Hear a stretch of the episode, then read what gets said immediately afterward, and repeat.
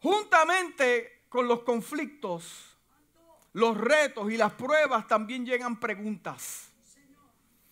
Si, siempre que llegan conflictos a nuestra vida y llegan retos, cosas que no esperábamos, llegan ciertas preguntas. Vienen acompañados con preguntas. Preguntas como la que le voy a decir ahora. ¿Por qué? Ese por qué siempre viene acompañado con sus conflictos. Porque lo único que, queremos, lo único que, que queremos es tener algún tipo de sentido, algún tipo de lógica que tal vez me dé reposo. Reposo para, para poder entender lo que ha llegado a mi vida inesperado. Yo pueda tener eh, eh, algún tipo de paz al saber por qué pasó lo que pasó. Quisiera saber para muchas veces no cometer el mismo error. ¿A cuántos no le gusta cometer el mismo error? Uy, a mí me enfada eso. Sí. Y muchas veces, muchas veces no vas a tener la respuesta a esa pregunta. Muchas veces no vas a tener respuesta a esa pregunta y cuando ese momento no llega, la frustración, el enojo, la depresión y la tristeza tocan tu vida. Hay muchas personas que han perdido los seres queridos, que todavía hasta el día de hoy no conocen quién fue el asesino de su hija o de su hija. No saben por qué pasó, no saben dónde pasó. Lo que desean es un cierre, un cierre a ese capítulo de sus vidas, tal vez con algún tipo de justicia. Entonces las preguntas que vienen acompañadas son estas. ¿Por qué me pasan a mí estas cosas? ¿Por qué me pasa a mí estas cosas? ¿Por qué le... Oh, ya Dios está hablando. Sí. ¿Por qué a mi familia le está pasando esto y no a la familia del vecino y a mí que yo le sirvo a Dios? ¿Por qué a mis hijos le pasan estas cosas? Que son hijos de promesa. Yo soy un padre, soy una madre que busco a Dios, doy mis ofrendas, ayudo en la casa. ¿Y por qué a mí me suceden estas cosas?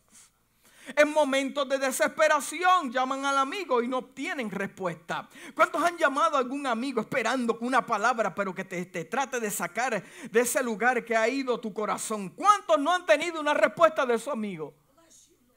También puedes, puedes tener una cita con el psicólogo. ya llevas esperando tres meses para tener una cita con el psicólogo y tampoco después de la cita tienes una respuesta a tus preguntas. Vas a donde es el líder espiritual en la iglesia y tampoco obtienes la respuesta. Te, juntas con él, oran juntos y Dios tampoco tiene una respuesta en ese momento.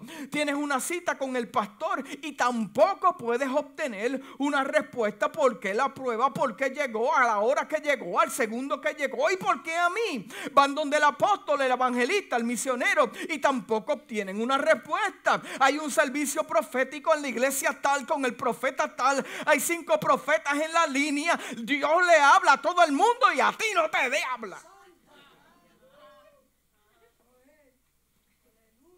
Pasa a todo el mundo. Y es como que they skip you. Como que te ve y siguen por otro lado. Y tú dices, yo no vine aquí a perder el tiempo. Yo necesito una respuesta de Dios porque el conflicto es muy grande. Las cosas se están acumulando y Dios no te dice nada. Entonces tú dices, pues entonces déjame ver lo que puedo hacer. Entonces lees un libro que compraste y, el libro dice, ayuna siete días. Entonces usted ayuna siete días. Entonces el libro le dice, dale siete vueltas a tu casa. Y usted toma el perro y dan siete vueltas a la casa. Entonces el libro en el capítulo 4 le dice, dale siete vueltas a la iglesia. Entonces el capítulo 5 le dice, dale, dale, léete siete capítulos bíblicos diarios para ver si obtienes la respuesta. Dale, entonces el capítulo número 8 del libro te dice, dale siete vueltas a tus hijos, úngelos con aceite. Entonces el capítulo número 9 te dice, dale siete vueltas a tu esposo.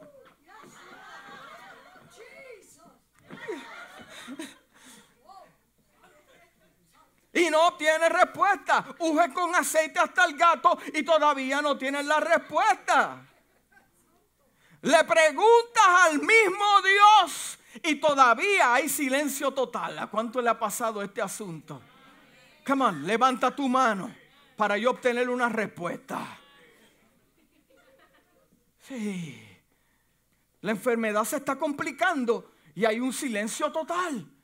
La enfermedad se está complicando, entonces hay un silencio total. Tu familia está en crisis y también hay un silencio total del cielo. Te despidieron del trabajo, entonces hay un silencio total. Te tienes que mudar ahora porque no tienes otro remedio y hay un silencio total. Te dieron 30 días para encontrar 10 mil dólares. Estás en el día 27 y no has tenido nada. La presión se está montando, las cosas se están complicando.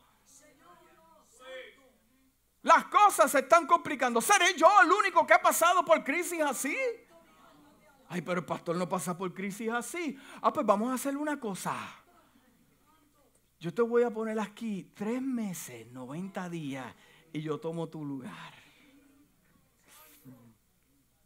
Yo tengo un amigo que me dice, wow, me dieron con pasta y queso. Tus enemigos están activos y hay silencio total. Parece como que Dios se olvidó de nosotros. Parece como que a Dios yo no le interesco. Parece como que Dios me llamó y me dejó solo. Parece como que Dios me dio la asignación y me dijo, atiéndatelas tú mismo y busca cómo te las puedas arreglar. Esto es lo que parece cuando hay un silencio del cielo. Pero entonces usted dice, pero ven acá, yo soy un hijo de Dios. Yo necesito el milagro hoy. Yo no lo necesito mañana. Yo no necesito que tú me hables un mensaje bonito, que me cantes una canción bonita. Yo lo que necesito es una respuesta hoy, hoy, hoy y no mañana. Yo necesito que tú resucites a mi hija, a mi hermano, a mi esposo, a mi hijo hoy. Pero ven acá, pero es lo que me dice la palabra para yo obtener una respuesta. Pero, pero, pero, pero Dios eh, eh, eh, dice en su palabra lo siguiente en el Salmo 121, versículo 4, he aquí, no se adormecerá, ni se dormirá el que guarda a Israel. Entonces, ¿por qué parece ser que está dormido en mi vida? ¿Por qué parece ser que está dormido con mis hijos? ¿Por qué parece ser que cuando más yo lo necesito, Él no aparece en la escena? ¿Por qué cuando más se está levantando el conflicto, Él parece que está dormido? Él parece que está jugando conmigo.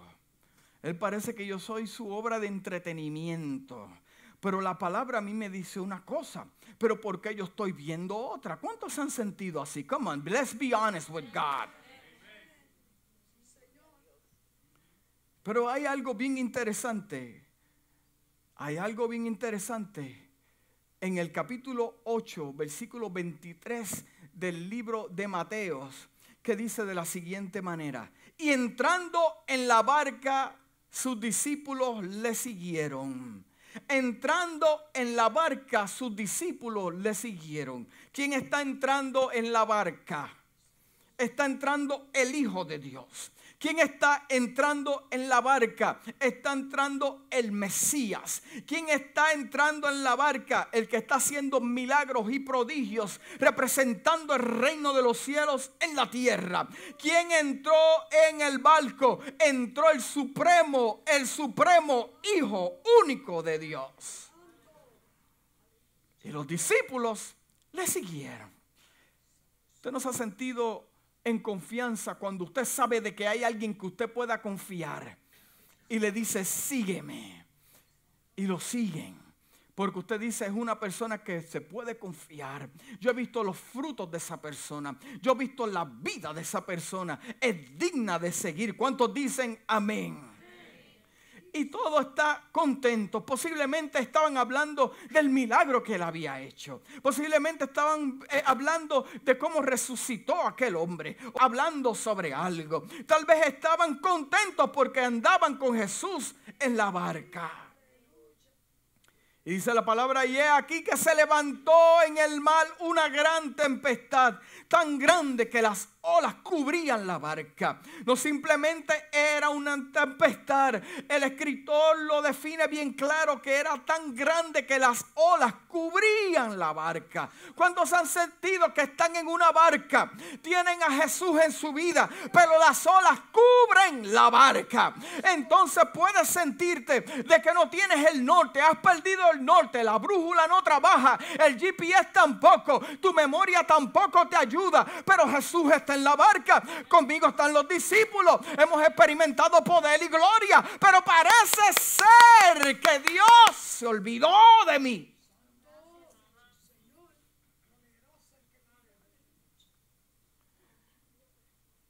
Entonces desesperado en algún momento se ha desesperado usted. Se ha desesperado usted que usted dice, mira, ya yo no puedo más. Ya yo no puedo más.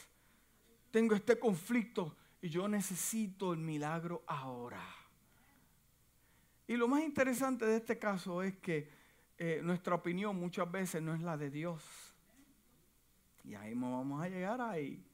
Vamos a darle un twist a este asunto. Y vinieron sus discípulos y le despertaron, diciendo, Señor, sálvanos que perecemos. Le despertaron. O sea que mientras había una tempestad, ¿qué es lo que hacía él? Estaba durmiendo, pero él está en la barca, está con ellos, pero estaba durmiendo. Entonces, ahora yo entiendo por qué están pasando estas cosas. Señor, sálvanos que perecemos. Y él les dijo, ¿por qué teméis hombre de poca fe? Lo primero que atendió Dios fue la necesidad de ellos. La necesidad de ellos no era que calmara la tempestad simplemente, era que tuvieran un encontronazo en el corazón de reconocer de que si Él está en la barca, everything is to be okay.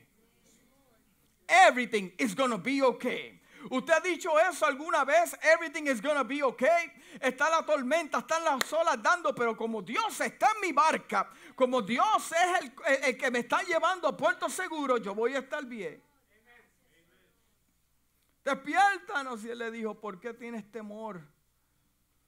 ¿Por qué tienes temor, hombre y mujer de poca fe? ¿No sabes que yo estoy en la barca? ¿No sabes que yo estoy contigo? ¿No sabes que nos estamos dirigiendo a un lugar? ¿No sabes que no estamos simplemente en la mar por estar? Estamos con un propósito en esta barca. ¿Sabes que no es un accidente? Es a propósito de que estemos montados en esta barca hoy yendo a un lugar. Y los vientos azotando. Y dice la palabra del Señor que le despertaron. Dios, sálvanos que perecemos. ¿Usted ha sentido que va a perecer? Como que las cosas ya van a terminar, como que ya al fin lo ve más cerca que al principio. Y usted dice, hasta aquí llegué, hasta aquí, yo creo que no hay otra solución. Pero es cuando nosotros debemos poner nuestra fe en acción y reconocer que todo obra para bien, todo, diga todo los que hablen obra para bien. La calumnia que te levanten obra para bien. Que perdiste el trabajo obra para bien. De que aquel te despidió obra para bien. Todo obra para bien porque hay un propósito. Es un purpose. Tu tormenta tiene un propósito. Tu conflicto tiene un propósito. Los que están contigo en la barca tienen un propósito, hombres de poca fe. Dice entonces levantándose reprendió los vientos y la mar y se hizo grande bonanza, grande bonanza. Y los hombres se maravillaron diciendo, ¿qué hombre es este que aún los vientos y la mar le obedecen? Dígale que está a su lado, Dios tiene un plan. Dios tiene un plan. Y voy a ser bien cortito en esta mañana porque lo que te voy a decir me ministró a mí en gran manera. Usted sabe que cuando se montaron a esa barca es porque había un plan, había un destino, tenían que llegar a algún lado. Ya lo están entendiendo.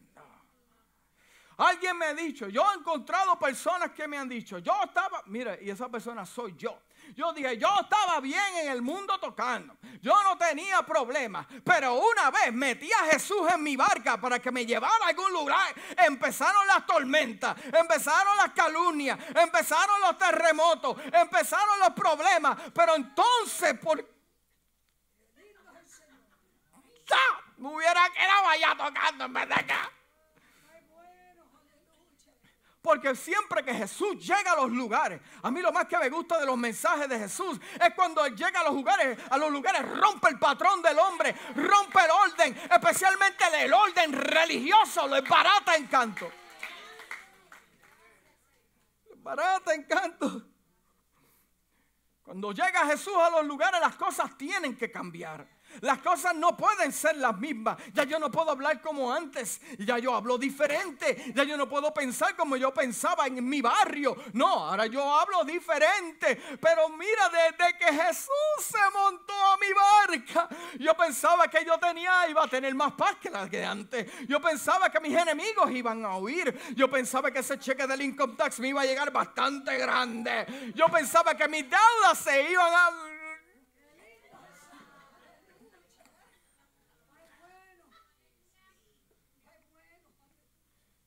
Hay unos que dicen, si yo hubiera sabido que al montarse Jesús en mi barca íbamos a tener más problemas, digo, mira, quédate en la orilla, vámonos de aquí. Vámonos de aquí porque lo que ha provocado es un problema. Pero muchas veces las cosas se están cayendo, pero no es que se están cayendo, que están cayendo en su lugar. No te preocupes si tienes algún problema, porque metiste a Jesús en la barca. Hay un propósito, te diriges hacia un lugar. Entonces, ahora yo entiendo por qué después de tres grandes días gloriosos hay dos o tres aquí que lo están maceteando. Ahora yo entiendo porque cuando Dios te da directrices, Dios le está hablando a la iglesia hoy. Porque cuando Dios te da directrices y te dice vas a ir de aquí a acá y de aquí a allá y de aquí a allá, no esperes que vas a tener un e-pass, que vas a pasar por todos los peajes y todo va a estar claro. Open the way for this person. Ahí viene eh, eh, eh, el hermano tal, abre el camino. Ah, pero yo tengo a Jesús en mi barca. Oh, tú tienes Jesús en tu barca. Sí, tú tienes dos o tres que tienen que aprender una lección. Sí. Y ahora yo entiendo por qué se forman las tormentas que se forman en la vida de dos o tres y en mi vida también. Porque lo que pasa es que como decidimos no venir a jugar, a meter a Jesús a la barca y decir, toma el control, ahí empezó la tormenta porque te están deteniendo porque vas a algún lado. Yo no me he montado a la barca por montarme. Es que hay un destino, hay un propósito. Tenemos que llegar ahí. Jesús estaba durmiendo porque él sabía lo que venía. A Dios no se le escapa ni una. Él no se duerme. Dios no se acostó a dormir en tu problema. Él está observando. Él sabe desde que el momento en que tú decidiste, tú sabes que yo voy a, entregar mi vida a Dios. Ahí empezaron los problemas, claro. ¿Por qué empezaron los problemas? Porque una vez tú decides entregar tu vida al Señor, Dios dice, yo voy a hacer con este hombre grandes cosas.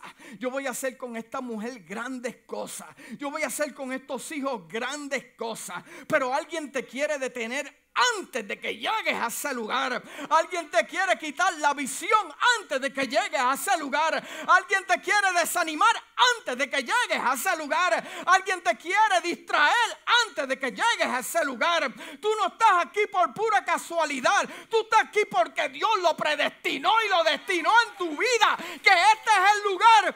Esta es la barca. Jesús está aquí.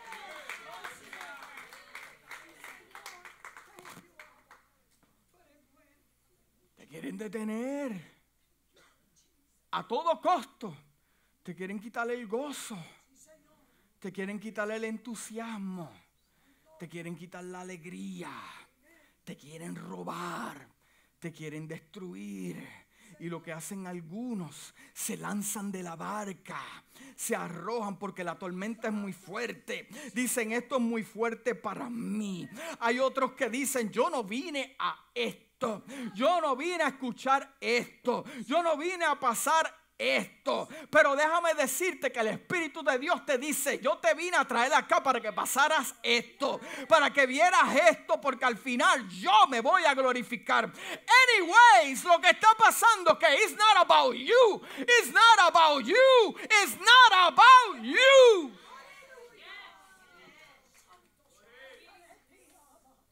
Al final, este asunto is not about me, it's not about you. Ya tú eres salvo, ya tú sabes que vas, mira, directito a la gloria de Dios. Pero hay algo bien específico. Dios estableció esta casa no a tú sentarte cada domingo, adorar a Dios, sentir el Espíritu de Dios. Dios la destinó y la predestinó con algo poderoso. ¿Y por qué a mí y no a otro? Porque Dios te quiere bendecir a ti y no a otro. Pero porque yo estoy enfermo? Porque Dios se quiere glorificar en tu vida y no en la de otro. Mira, bendición tienes que Dios te va a glorificar. Pero como quiera, it's not about you. It's not about you. Pero yo hago esto y no recibo esto, pero yo hago esto y no recibo esto, pero que como quiera, el reino no funciona de esa manera.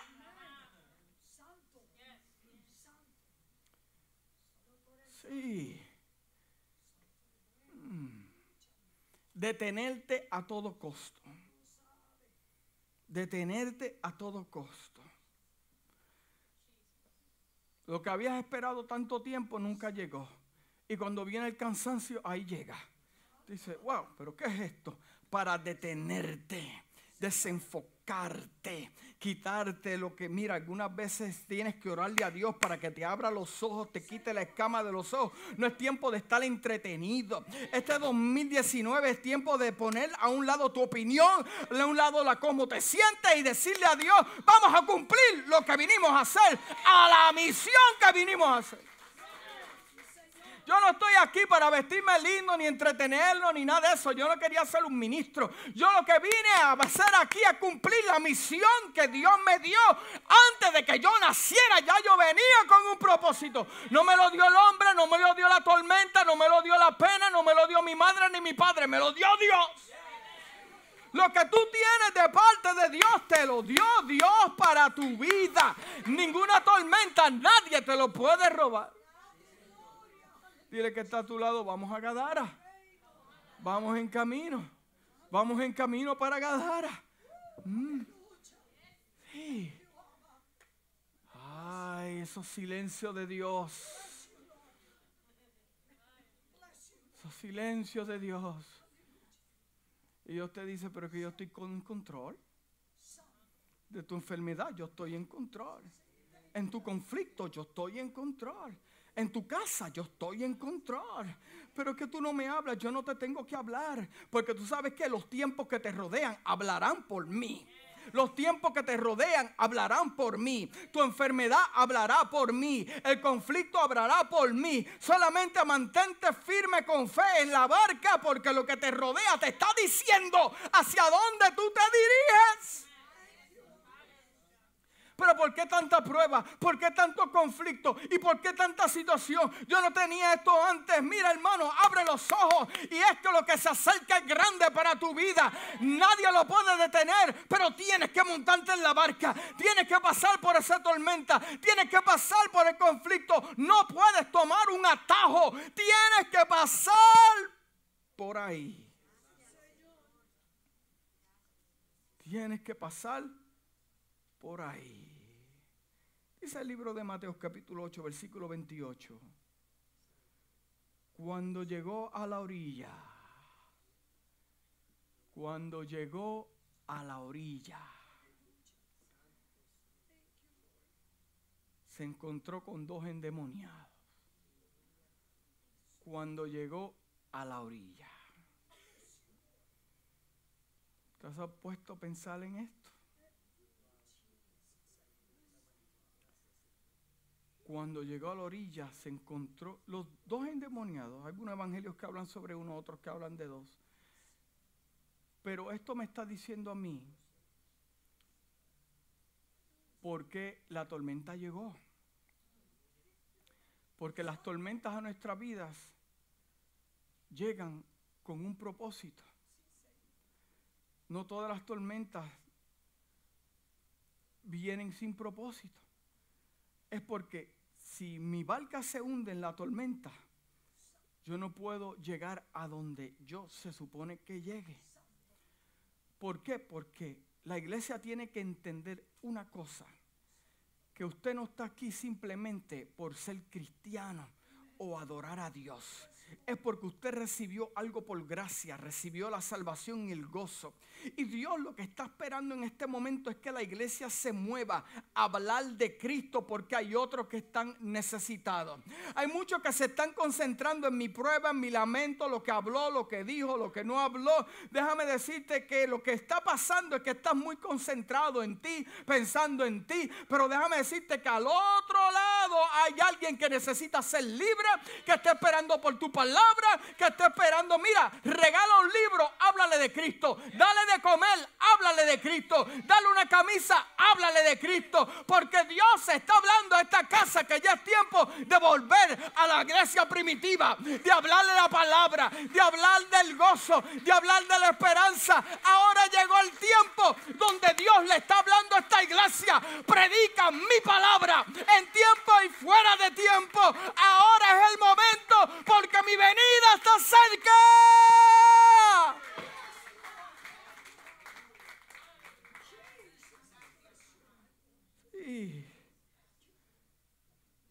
Siempre me acuerdo las cosas que Dios me habló sobre esta casa. Un lugar diferente. Hay muchos que estaban orando por un lugar diferente. Un lugar donde pudiéramos experimentar la presencia de Dios donde se hablara la palabra ah, eh, eh, bien pura, eh, de solamente hablar de Dios, no convicciones de hombres, ni, ni asuntos, ni, ni, ni, cosas que confunden, que habláramos el Evangelio así sencillo como Jesús lo habló, pero con palabras con potencia de unción que llega al corazón y a la mente del hombre. Esa es la razón por la cual Dios puso esta casa. Esta casa no se va a llenar con los mensajes lindos del pastor, ni el cántico hermoso de la hermana Rosmar, ni los líderes hermosos que Dios nos está. Esta iglesia se va a llenar cuando usted diga, mira, vamos a hablar la palabra de Dios y vamos a predicar a aquellos que están necesitados. Usted sabe por qué está en esa prueba, porque Dios simplemente le está diciendo, hay que llegar de aquí a acá. Hay que llegar a Gadara. En Gadara está el endemoniado ganadero. Cuando yo puedo leer esta historia, entiendo que este hombre perdió muchas cosas. Ha perdido su vida. Le ha creado división en su familia. Anda en los cementerios, entre los muertos, donde no hay vida. No hay vida. Este hombre está en necesidad. Me habla de un tipo de enfermedad espiritual. Me habla de un momento donde no hay esperanza. Pero déjame decirte una cosa. Dios no va a usar a nadie más. Eh, Dios te va a usar a ti. Hay una palabra que fue depositada sobre tu vida. Hay una palabra, un milagro, un testimonio que fue dicho para ti. Hay gente que está esperando por tu palabra. ¿Cuántos no han sido sanados de cáncer? Muchos. ¿Cuántos no han sido sanados de depresión? Muchos. ¿Cuántos no han sido sanados de conflictos económicos? Muchos. Todos los que están aquí tienen un testimonio. Dice la palabra que vinieron a su encuentro los endemoniados que salían de los sepulcros, feroces en gran manera, tanto que nadie podía pasar por aquel camino. Hay que pasar por aquel camino. Y clamaron diciendo, ¿qué tienes con nosotros Jesús, Hijo de Dios? Hasta el diablo y los demonios reconocen quién es el Hijo de Dios. Has venido acá para atormentarnos antes del tiempo. Aquí hay un misterio. Estaba eh, paseando lejos de ellos un hato de muchos cerdos Y los endemoniados le rogaron diciendo, si nos echa fuera, permítanos, permítanos ir a aquel hato de cerdo. Y les dijo, ir, y ellos salieron y se fueron de aquel hato de, en aquel hato de cerdo. Y aquí todo el hato de cerdo se precipitó en el mar por un, por un barranco y perecieron en las aguas. Y los que apacentaban huyeron. Dicen los, los teólogos que ese era un lugar donde había un criadero, un criadero de cerdos. Y cuando lo vieron dijeron, ¡ay! Y lo más interesante del asunto es que cuando salió la gente a ver lo que estaba pasando y vio quién era el protagonista del asunto, quién el que había, el que había llegado a ese lugar para romper, para abrir camino cuando vieron quién era Jesús, el Hijo de Dios, le dijeron, mira muchacho, vete de aquí que lo que has venido es a derrumbar, lo que has venido es a destruir, lo que has venido a quitarnos el dinero. No, Jesús dijo, no, no, no, no, no. Yo vine aquí a abrir camino a estos que no entienden todavía que sin mí nada podéis hacer y que pasaron esa tormenta para poder llegar a este lugar, para sanar los enfermos, libertar al cautivo, hablar de salvación, hablar de esperanza. Ahora es el momento. Yo no vine aquí a quitar el dinero a ustedes. Yo vine a hablarle a estos doce que representan la iglesia. A estos doce que representan la iglesia. Que yo vine aquí no a recibir dinero, no a acostarme en una cama hermosa, no a guiar un carro hermoso. Yo vine aquí para hablarle el evangelio de la paz y la salvación a este mundo.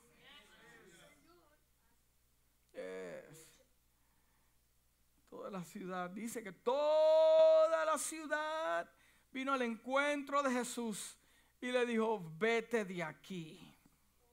Nos has dañado el negocio. Nos mataste muchos cerdos.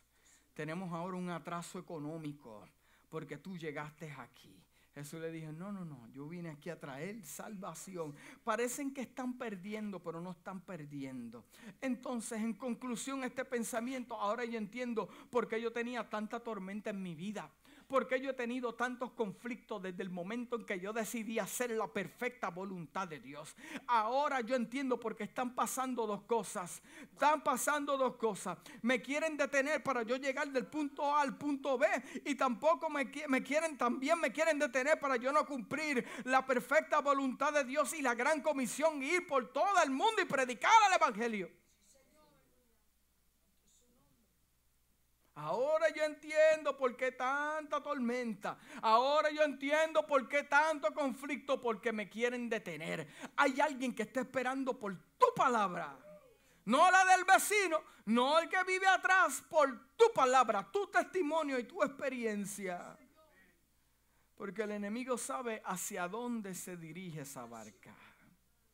El enemigo sabe hacia dónde se dirige esa barca. Si te lanzas antes, vas a no vas a experimentar bendiciones de Dios. No vas a experimentar victoria de Dios. No vas a ver milagros. Tú estás aquí para hacer lo que otros no han podido hacer. Entiende bien claro que eres tú. Dios te escogió a ti. Por eso es la prueba. Por eso es el dolor. Aguanta y soporta que te dirige hacia algún lado.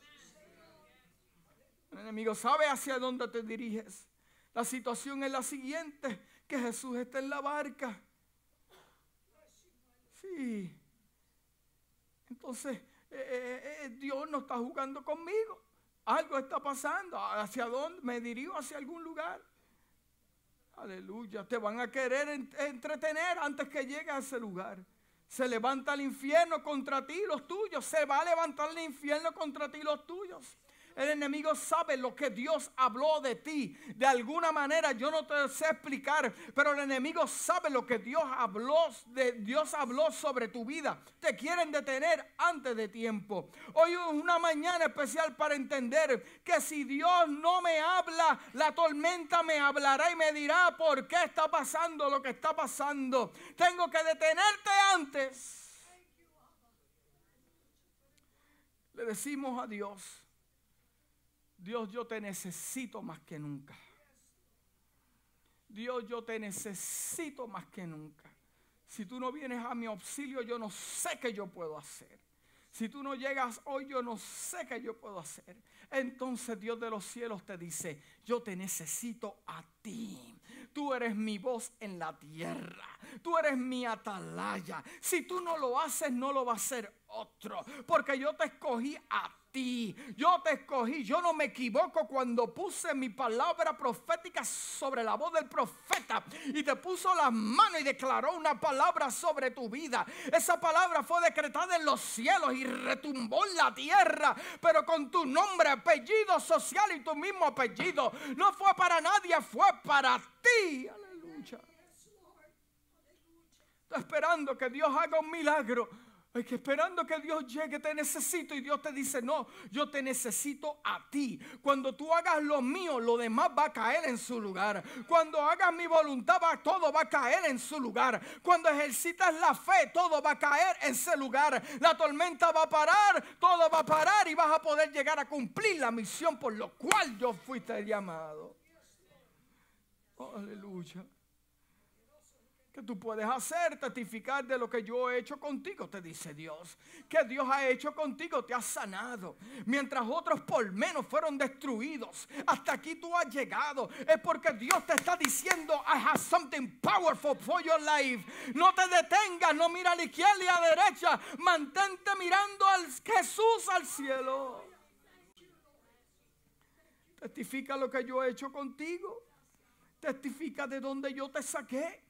Yo le pregunto a usted en esta mañana de dónde Dios lo sacó, dónde usted se encontraba cuando Dios lo sacó. Hable de eso. Yo estaba deprimido, yo estaba bajo pastilla, yo estaba en otro lugar, pero mira de momento un encontronazo tuve. Yo no vi una luz, yo no vi un ángel, yo simplemente sentí algo en mi corazón que me decía, yo te amo tal y como tú eres. Y testifica dónde estabas ayer y dónde te encuentras hoy. Porque hoy tienes más de lo que tenías ayer. Eso que te dice es, sigue caminando que mañana vas a tener más de lo que tienes hoy. Que vas a tener milagros, prodigios, sanidades. Aleluya. Dios restaurará tu familia. Yes. Eh, testifica lo que estoy haciendo en la casa. Testifica lo que estoy haciendo en la iglesia. Testifica lo que Dios está haciendo en la casa. Dios está restaurando. Dios está alimentando. Dios está sanando. Dios está abriendo camino. Pero déjame decirte, y con esto termino ya. Con esto termino ya. Dios está llamando a esta iglesia a hacer lo que otros no quieren hacer. Dios está llamando a esta casa a hacer lo que otros no quieren hacer.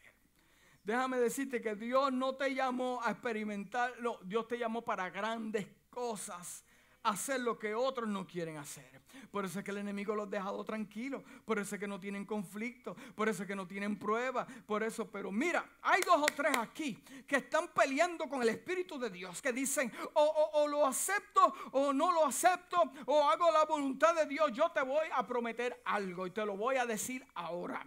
Una vez tú decidas que el Espíritu Espíritu de Dios llega a tu vida y Jesús se monta en tu barca y guía en tu barca, vas a comenzar a tener los conflictos más grandes de tu vida. Vas a tener las pruebas más grandes de tu vida.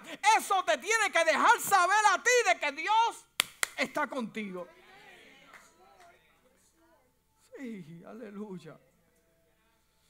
Porque Dios ha llamado a esta casa a plantar donde otros no quieren plantar donde otros no quieren plantar, donde ven el terreno y dice ese terreno es muy feo, ese terreno es muy seco, ahí no pueden venir, no pueden germinar semillas, no vamos a cosechar, por lo tanto no vamos a sembrar. Pero Dios te está diciendo, iglesia, pero es que no eres tú, soy yo el que le voy a hablar a esa semilla. En el territorio que menos pensaste, Dios hará milagro. Dios ha llamado a esta casa a hacer la diferencia. Dios ha llamado a esta casa número cuatro a provocar la presencia del eterno Dios nuevamente en medio de su pueblo. Por lo tanto, iglesia, no se puede perder el tiempo. No pierdas el tiempo en lo que verdaderamente no vale la pena. Sacúdate en el nombre de Jesús. Abre los ojos. Porque hay que cruzar al otro lado. Dile que está a tu lado. Hay que cruzar al otro lado. Jesús está en mi barca. Al otro lado hay necesidad. Yo no puedo ser egoísta en pensar de que Dios me tiene que a mí resolver los problemas. No, resuelve lo de la tierra, tu misión y lo demás va a caer en su lugar. Atiende las cosas, buscar primeramente el reino de Dios y su justicia. Entonces todas las cosas van a caer en su lugar, van a caer en su lugar. Hay que cruzar al otro lado, esa es la misión de esta iglesia. Hay que cruzar al otro lado. Esa es la misión de esta casa y por eso es el problema y la prueba.